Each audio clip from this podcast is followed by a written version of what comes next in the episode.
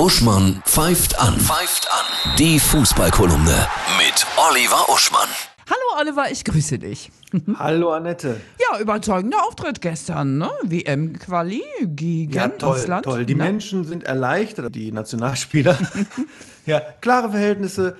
Man weiß, das ist Löw letztes Turnier, ja. Mhm. Jetzt spielt man wirklich frisch auf. Überzeugender 3 zu 0 Sieg gestern gegen Island. Ansehnlich, ne? Absolut. Schön gespielt. Kimmich und Goretzka als die Motoren im Mittelfeld. Kein Kroos dabei. Ein Tor von Kai Havertz und auch hier einige junge Spieler. Musiala ist das erste Mal eingesetzt worden, ne? Neuhaus eingewechselt. Younes, falls man den so ausspricht. Alles so, ja, so ein frisches Gefühl. Ja, so, alle als wenn man befreit. FIFA gespielt hätte auf der Konsole, wechsle ich den mal ein, wechsle ich den mal ein und dann kicke ich mal richtig. So, Ja. ja. Wie, wie Marcel Reif sagen würde, man hat gesehen, sie können doch kicken. Jetzt geht's weiter, WM-Quali Sonntag, ne? Am Sonntag geht's weiter. Dieses Wochenende ist keine Bundesliga, Mhm. alles Nationalspiele, Quali.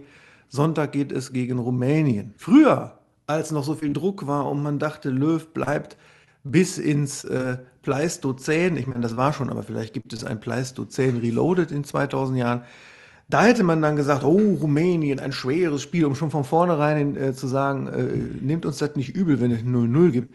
Aber so kann man wieder die, den nächsten Sieg erwarten. Ist irre, wie sich das alles verändert hat, ja? Durch so eine klare Aussage, ich höre auf nach der EM, oder? Klare Aussagen verändern immer alles. Ich wünsche dir wundervolle Tore, dann beim Gucken. Ja, dir auch.